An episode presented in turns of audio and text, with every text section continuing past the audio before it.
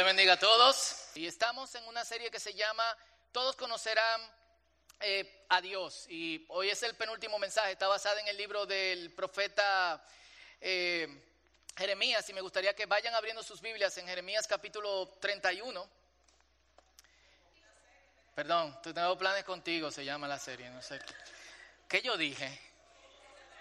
Ah, el mensaje de hoy se llama Todos conocerán a Dios.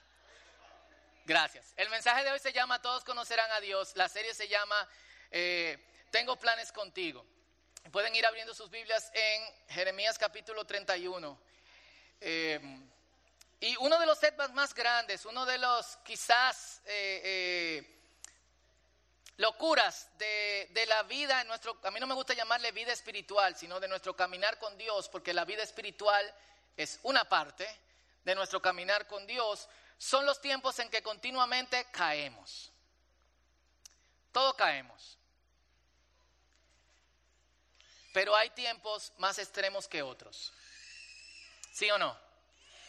Y aunque descansamos en la gracia de Dios y su gracia y su amor es suficiente para nosotros, eso cansa. ¿O no? O sea, cansa pila, tú tienes que continuamente eh, estar pidiendo perdón al Señor una y otra vez. Ay, aunque aquí cantamos de vez en cuando, qué dolor, otra vez he caído, esta vez de muerte. Oh, oh, oh, bien. Ok, vamos a esto. Uno se cansa, no se cansa. Y por eso lo que nosotros vamos a estar leyendo y, eh, en el día de hoy en Jeremías y lo que vamos a estar conversando representa un rayo de esperanza en medio de nuestras continuas batallas por servir a Dios. Así que vamos a esto, vamos a leer en Jeremías capítulo 31, del verso 27 al verso 36. Jeremías 31, del 27 al 36. Los que van llegando tenemos asientos aquí adelante. Así que, que nítido, y si no por ahí también. Jeremías 31, 27 al 36, ¿lo tienen? Full, dice así, se acerca el día, dice el Señor, cuando aumentaré en gran manera la población humana y el número de los animales en Israel y Judá. En el pasado, con determinación, desarraigué y derribé a esta nación. La derroqué, la destruí y sobre ella traje el desastre. Pero en el futuro, con la misma determinación la plantaré y la edificaré. Yo, el Señor, he hablado. Y los que, los que pudieron escuchar el mensaje de Wellman la semana pasada, ya sea que estuvieron aquí o en redes sociales, saben que el énfasis del mensaje fue momentos donde el Señor nos exprime, nos prueba. Son difíciles, pero son momentos por los que tenemos que pasar. Y si ese eres tú, eh, tú puedes hacer un ejercicio en esta mañana de que de la misma forma en que el Señor te primió, con la misma determinación que te primió y te probó, con esa misma determinación el Señor te edificará, te levantará y te plantará. ¿Cuántos dicen amén? Yo el Señor he hablado, dice el Señor. Esa es su firma. El pueblo ya no citará este proverbio. Atención, que esto se cita mucho en día de hoy. Bueno, los padres comieron las uvas agrias, pero la boca de sus hijos se frunce con el sabor. La reina Valera dice, pero los hijos tuvieron la dentera. Cada persona morirá por sus propios pecados. Los que coman las uvas agrias serán los que tengan la boca fruncida. Se acerca el día, dice el Señor, en que haré un nuevo pacto con el pueblo de Israel y de Judá. Este pacto ya no será como el que hice con sus antepasados, cuando los tomé de la mano y los saqué de la tierra de Egipto. Ellos rompieron ese pacto a pesar de que los amé como un hombre ama a su esposa, dice el Señor. Pero este es el nuevo pacto que haré con el pueblo de Israel después de estos días. Esto me acuerda de las palabras del Señor Jesús en el momento en que parte el pan y el vino y reparte el vino entre los discípulos. Este es el pan del nuevo pacto. Pondré mis instrucciones, literalmente mi Torah, en lo más profundo de ellos y las escribiré en su corazón. Yo seré su Dios y ellos serán mi pueblo. ¿Cuántos dicen amén? Y no habrá necesidad de enseñar a sus vecinos. Gente como Fausto se quedarán sin trabajo. Ya no habrá predicadores. ¿Por qué? Porque todos ya me conocerán, desde el más pequeño hasta el más grande, dice el Señor. Qué ápero, ¿eh?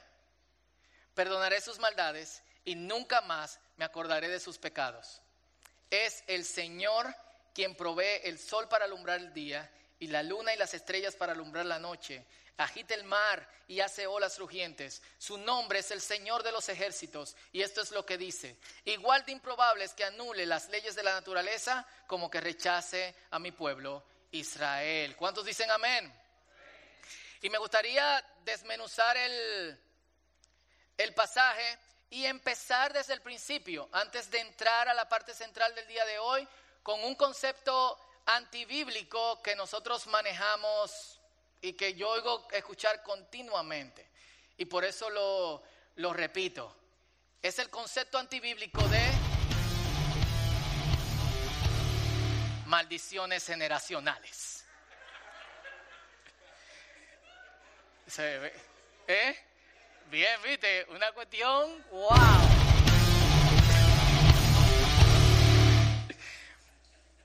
Eh, y esto es lo que dice, y yo quiero que nos enfoquemos en esto. El pueblo ya no citará este proverbio. Los padres comieron uvas agrias, pero la boca de los hijos se frunce por el sabor. Cada persona morirá por sus propios pecados. Este concepto que nosotros usamos y que es tan común entre los creyentes, de que yo estoy así porque mi papá cuando era chiquito me entregó a no sé quién o que hizo tal cosa que mi familia se practica eh, la brujería. ¿Quiénes no han oído esto? ¿Quiénes se han sentido como, wow, este, este caer y levantarme tiene que ser una maldición generacional? ¿Quiénes se han sentido así? Es que no puede ser porque yo estoy tratando de servir a Dios. Es culpa de mi papá, no es culpa mía. Señor, perdona a mi papá y a mi mamá. Eh, y lo que usualmente eh, eh, muchas veces decimos, y yo lo he dicho, es, señores, de modo que ya en el Nuevo Testamento la cosa no es así, de modo que si alguno está en Cristo, nueva criatura es, las cosas viejas pasaron, aquí todas son hechas nuevas, pero este es un concepto antibíblico desde el Antiguo Testamento, desde el mismo principio. Deuteronomio, capítulo 24, versículo 16 dice, los padres no deben morir por quién? ¿Por qué? Por los pecados de los hijos. Y los hijos no deben morir por quién? ¿Lo digo yo o lo dice la Biblia? Los que merezcan la muerte serán ejecutados por sus propios delitos. En Segunda de Reyes 14, 6, un rebelde con causa, en obediencia a la palabra de Deuteronomio, no le hace daño a los hijos de gobernadores pecadores. Dice, sin embargo, no mató a los hijos de los asesinos porque obedeció el mandato del Señor que Moisés había escrito en el libro de la ley. Los padres no tienen que morir por los pecados de sus hijos, ni los hijos deben morir por los pecados de sus padres. ¿Esto es Antiguo Testamento o Nuevo Testamento? Antiguo. ¿Lo digo yo lo dice la Biblia? Cool. Ezequiel capítulo 18, versículo 2 al 4, hablando el Señor, dice, ¿por qué citan ustedes este proverbio acerca de la tierra de Israel que dice, los padres comieron las uvas agrias, pero la boca de sus hijos se frunce por el sabor? Tan cierto como que yo vivo, dice el Señor soberano, que dejarán de citar este proverbio en Israel. Pues todos los seres humanos son míos para juzgar, los padres y los hijos por igual. Esta es mi regla, la persona que peque morirá. Y si lo dice la Biblia desde mucho antes, yo no entiendo por qué nosotros seguimos citando y excusándonos y descansando en que es culpa de mi papá, es culpa de mi mamá, es culpa de, mi familia. Ay, me jodieron. Yo siempre quiero servir al Señor, pero wow. No. Hay razones bíblicas desde el principio por las que nunca deberíamos citar esto. ¿Quedó claro? ¿Por qué lo digo así? Porque en la próxima ola es muy probable que alguien que tú repites mucho te diga, eso es maldición generacional. Dile respetuosamente, hermano, te invito. Yo no me acuerdo los versículos, pero déjame entrar a la página del círculo, bajar el PDF. Te invito a que estudiemos estos pasajes en las escrituras para que lo veamos. Y la razón por la cual el Señor lo aclara antes de lo que viene es que la parte central, antes de la parte central del pasaje, es porque el pueblo de Israel no entendía su pecado. Ellos no entendían que estaban mal. Ellos no entendían que por su pecado eran que estaban siendo cautivos. Y le echaban la culpa a quién? A sus padres. Y el Señor le dice, no, no, no, no, no, no, déjense de, eh, déjense de cosas. Eh, cada persona es responsable por su propio pecado. Y quizás esta es tu excusa, pero no. Tú eres responsable delante de Dios. Y yo creo que cuando alguien acepta al Señor, y es un preámbulo del mensaje, pero es una parte importante, creo que cuando alguien acepta al Señor, es sumamente importante que esa persona acepte su responsabilidad, ponga las cosas en sus manos y entienda que de aquí en adelante usted es una nueva persona. Si usted arrastra o tiene conexiones con cosas que vienen de su familia sigue siendo su responsabilidad. Entonces pídale al Señor que le muestre qué lo que y de dónde vienen esa maña. Amén. Y con eso pasamos, lo veo muy serio. Le rompí la excusa, fue. Y que ahora soy responsable. Y con esto nosotros vamos a la parte central del mensaje que es, todos conocerán a Dios. Y me gustaría repetir este, eh, este texto rápidamente, si me permiten leerlo. Eh, eh, rápido. Yo sé que hay alguien que está traduciendo. Eh, si, voy muy rápido, tú me bajas la velocidad. Eh, y dice así, este es el nuevo pacto. Y esa es la razón por la cual nosotros llamamos Nuevo Testamento al Nuevo Testamento. Porque el Nuevo Testamento es la, de hecho, la entrada y la narrativa de ese nuevo pacto. Y también nos dice cómo personas vivieron dentro de ese pacto y cómo nosotros debemos de vivir dentro de ese pacto. Y dice, este es el nuevo pacto que haré con mi pueblo Israel después de estos días, dice el Señor. Pondré mis instrucciones en lo más profundo de ellos y las escribiré en su corazón. Yo seré su Dios y ellos serán mi pueblo. No habrá necesidad de enseñar a sus vecinos, ni habrá necesidad de enseñar a sus parientes diciendo, deberías conocer a Dios, pues todos ya me conocerán desde el pequeño hasta el más grande, dice el Señor, perdonaré sus maldades y nunca más me acordaré de sus pecados. El antiguo pacto era simplemente, circuncídense, cumplan la ley, guarden el sábado, ustedes van a ser mi pueblo, solamente Israel de entre todas las naciones, no adoren a otros dioses, yo soy el Señor su Dios, a tu Dios adorarás, a Él solo servirás. Y es un pacto que el pueblo violó y al violarlo obviamente sale de la tierra, como, como hemos visto en muchos de los mensajes en esta, eh, en esta serie. Y al violarlo, el Señor se ve en la necesidad de hacer un nuevo pacto. ¿Qué es un pacto? Un pacto, y algunas personas hablan de yo voy a hacer un pacto con el, eh, con el Señor. Eh, esto es parte de otro, de otro mensaje, pero ¿qué es un pacto? Un pacto es un acuerdo entre dos personas donde hay un testigo y hay un documento. En el caso del antiguo pacto, el Señor dice, los cielos y la tierra son mis testigos.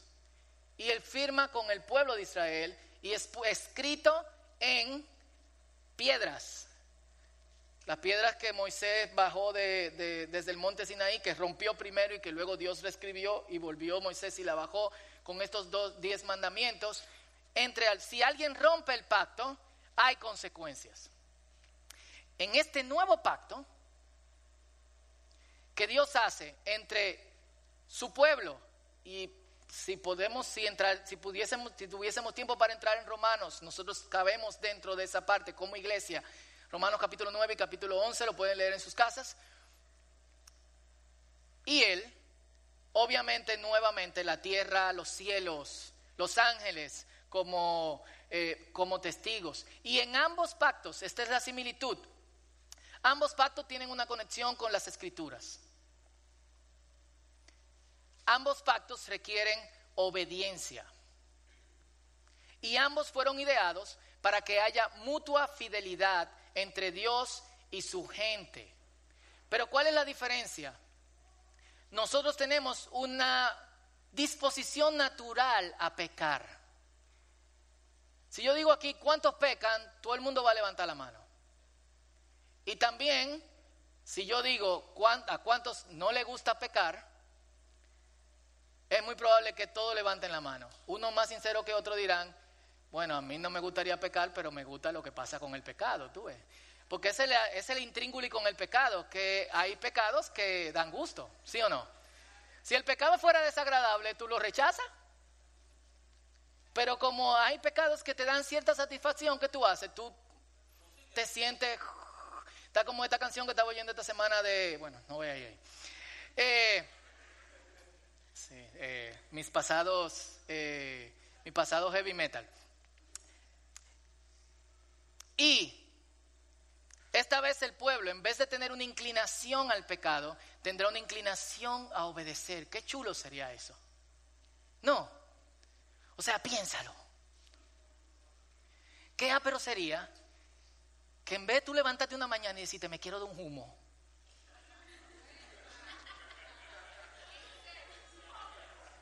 O sea, e, en serio. Dije que nadie se levanta así una mañana. O quiero darme unas alturas. Lo puse ya eh, extremo.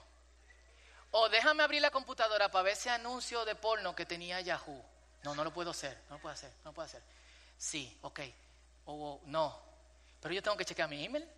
¿Cómo hago? Achico la pantalla, la abro. No sé. ¿Qué pero sería que tú no te levantes con esa disposición, sino que cuando tú te levantes y tú abres los ojos, tú digas, quiero orar? Suena como... Pero suena, ah, pero sí o no. ¿Qué pero sería que cuando tú abres la palabra, tú te goces leyendo las escrituras? ¿Qué pero sería que cuando estamos adorando, tú tengas una disposición a adorar en vez de una fuerza que te empuja eh, hacia abajo?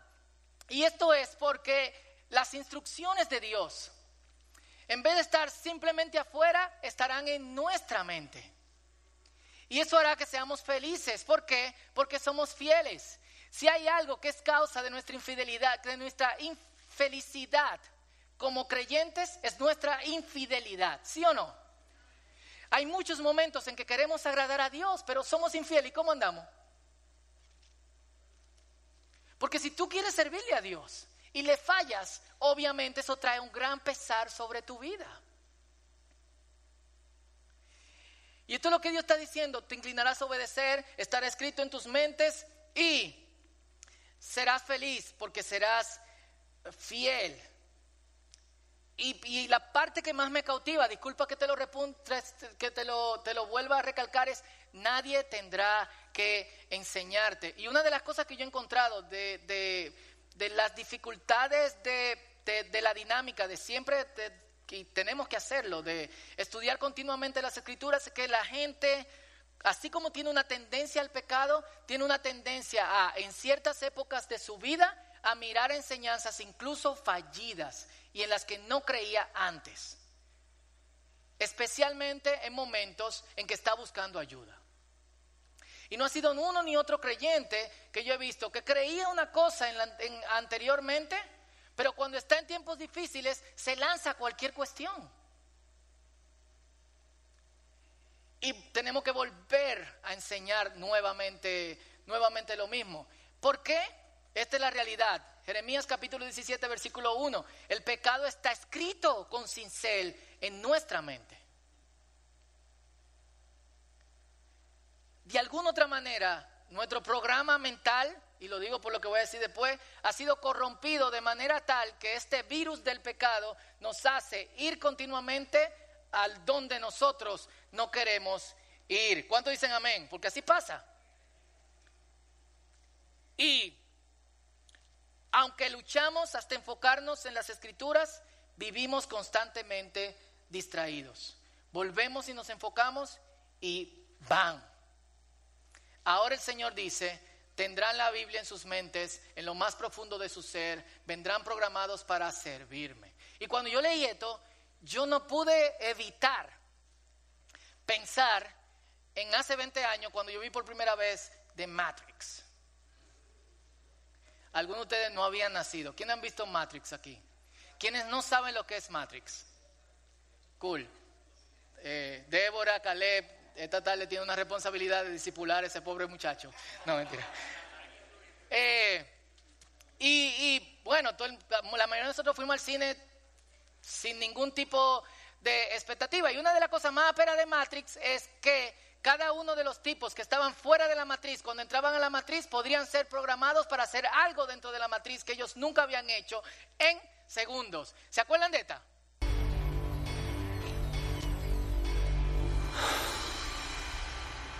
Se la sabe de memoria este tipo. I know Kung Fu. Ya sé Kung Fu. Show me.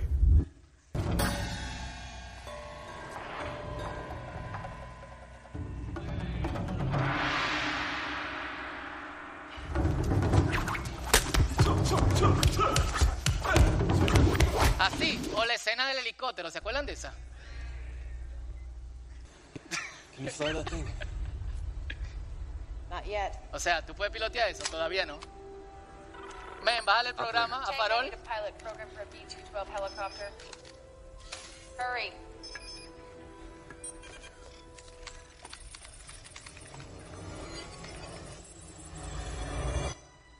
Let's go. ¿Cuál? Full. Eso va a ser como, ¿tú te sabes el Salmo 150? No, señor, el Salmo 150. ¿Eh? ¿O te acuerdas lo que dice Santiago capítulo 1 y capítulo 2? No, pero espérate, señor, Santiago capítulo 1 y capítulo 2. Uf, la Biblia dice... O sea, sería loquísimo. Pero es lo que dice la palabra. El discipulado va a ser versión Matrix.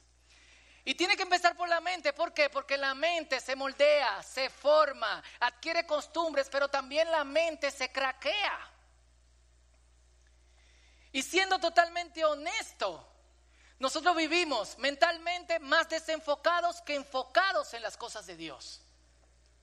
Y esto es lo que hay. La Biblia dice que el camino es estrecho y la puerta es pequeña, angosta. ¿Quiénes alguna vez han intentado subirse en un muro de este ancho, de blog de 6 o de 8? ¿Quiénes lo han hecho alguna vez eh, en su vida? ¿Ustedes andan de qué? No, o sea, tú tienes que tener eso en tu mente. Tienes que ser profesional en caminar en muros para poder lograrlo. Anoche estaba con los muchachos en el, en el parqueo y Daniela me dijo, papá, yo quiero montar bicicleta sobre ese muro. Y yo dije, tú estás loca. Ok, pero dije, wow, yo hacía ese tipo de cosas cuando chiquito. O sea, una de las cosas que nos pasa como padres, y Noelia está aquí, ahorita vamos a tener problemas, pero una de las cosas que nos pasa como padres es que hacíamos un montón de cosas cuando chiquito. Y ahora vemos a nuestros hijos como, ¡No! ¡Te vas a morir! Pero nosotros no nos morimos. Y al pensarlo yo dije, "Pss, dale. Así que estaba el murito ahí y ella montó bicicleta sobre el murito de uno de los parqueos como de tres pies, dos pies y medio de ese ancho. Yo tuve que agarrar la par de veces y decirle, enfócate. Pero lo hizo y se lo encontró de lo más chulo. Dijo, otra vez. Yo dije, no, infarto el corazón hoy. La cuestión es que si el camino es estrecho, y olvídate de la puerta todavía, si el camino es estrecho, requiere concentración. Y este es nuestro problema. Nosotros sabemos que si tenemos que rebajar, yo sé que hay bariátrica hoy y gloria a Dios por eso, pero si tenemos que rebajar, hacemos dieta y ejercicios. Si tenemos que pasar a la universidad y ser profesional y que se nos llame licenciado, ingeniero, doctor, terapeuta, lo que sea, tú tienes que pasar tres o cuatro años en el proceso. Si tú quieres ser mecánico, bueno, y quieres hacer un curso en Infotech, por lo menos tú tienes que durar uno o dos años. Nosotros creemos que vamos a llegar a algo espiritualmente con un minuto de oración y dos versículos bíblicos de la mañana. Díganme si es posible. Nada sin esfuerzo es posible.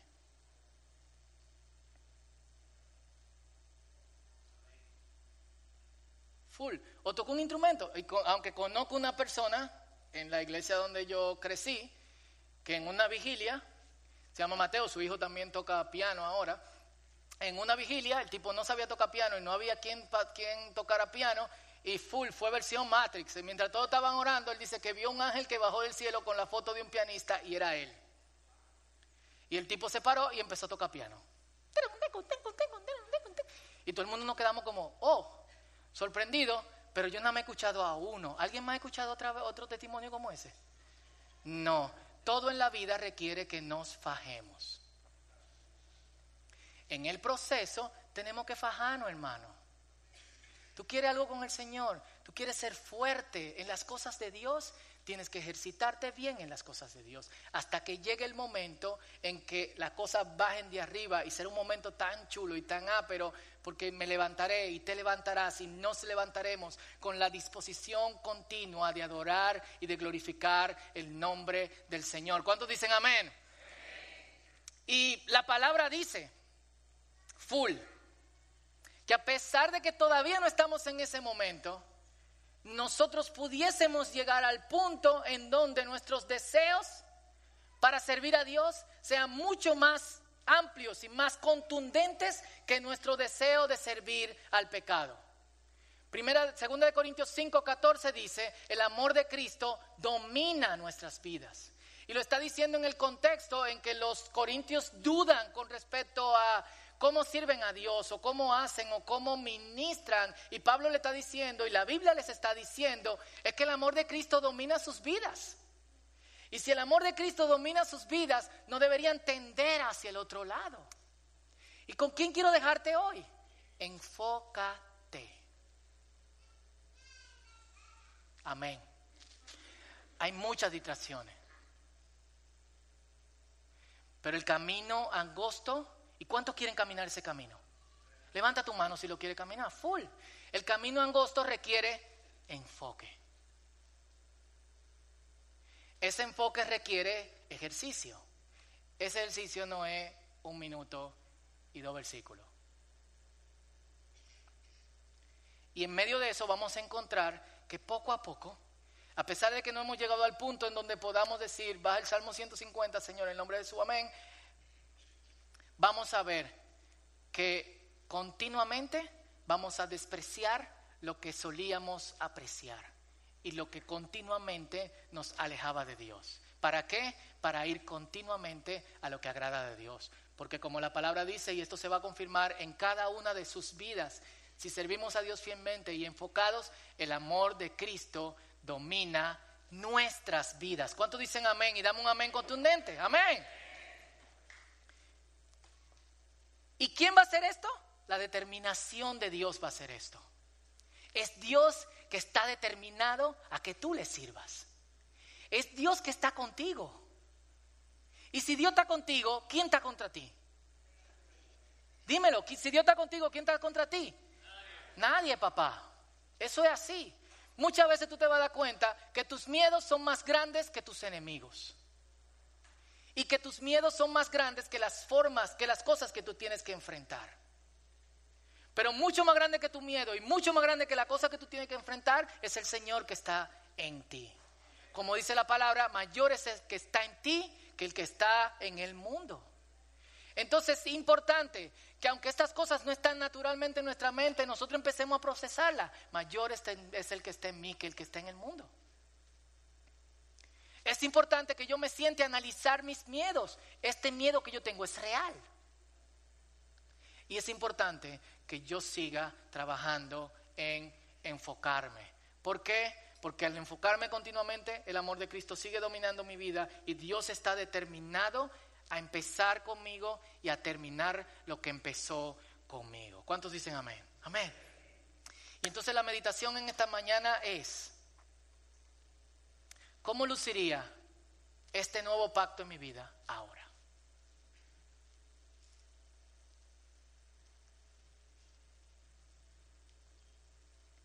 Lo que, yo, lo que me gustaría que cada uno de nosotros hagamos, es que antes que pase el día de hoy, si después de aquí va a tu casa, después de comer, o tienes un momento en la tarde, tú puedas revisar este texto y, y cómo sería que yo no tenga que preguntarle a nadie, ¿qué significa este versículo?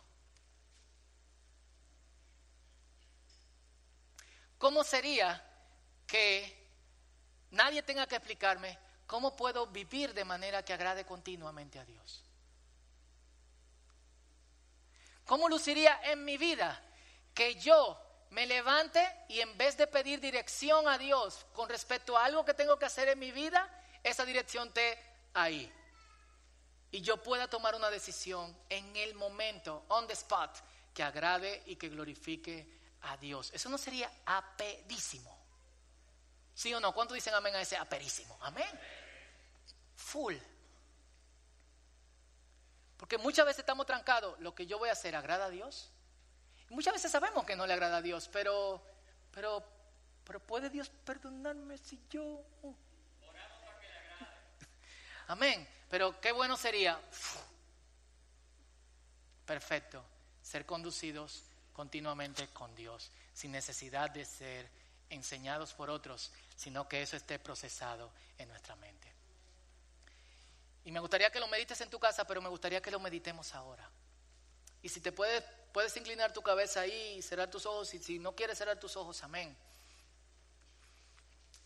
Pero vamos a meditar en esto, piensa.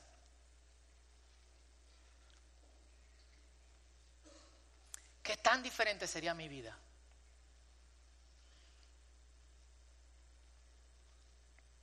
En este nuevo pacto y en este procesamiento de las cosas de Dios sin necesidad de tener que ser enseñado o guiado o pedir que todo esté aquí en mi mente. ¿Cómo sería hacer lo que le agrada a Dios espontáneamente? Y esa es la promesa de Dios para ti y para mí hoy. Pero primero pensemos esto, ¿cómo sería? ¿Cómo luciría? Este es tu tiempo con Dios.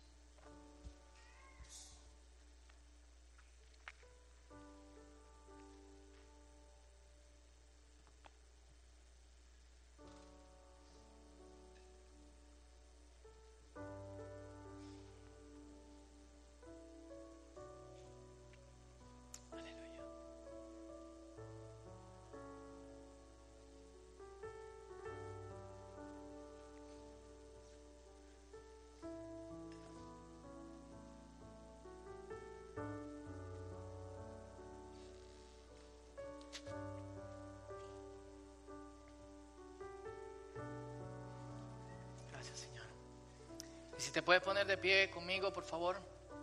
¿Dónde estás? Si puedes.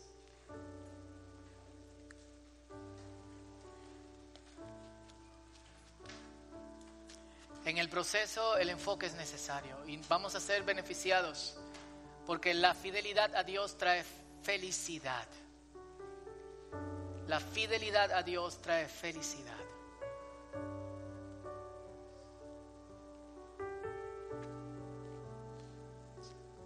No la felicidad chipi chapi basada en lo que obtenemos o en lo que queremos, sino la fidelidad, la felicidad enfocada en yo quiero agradar a Dios. Yo quiero agradar a Dios. Y yo quiero agradar a Dios. ¿Cuántos de los que están aquí quieren agradar a Dios? Así que vamos a orar por enfoque en nuestras vidas. Tú, tú donde estás, sabes exactamente qué tan enfocado o desenfocado estás. Y hay momentos de la vida que no noquean. O sea, yo no sé a ti, pero a mí me han pasado cosas que como que tú te levantas y tú dices, este es el momento en que yo le sirvo.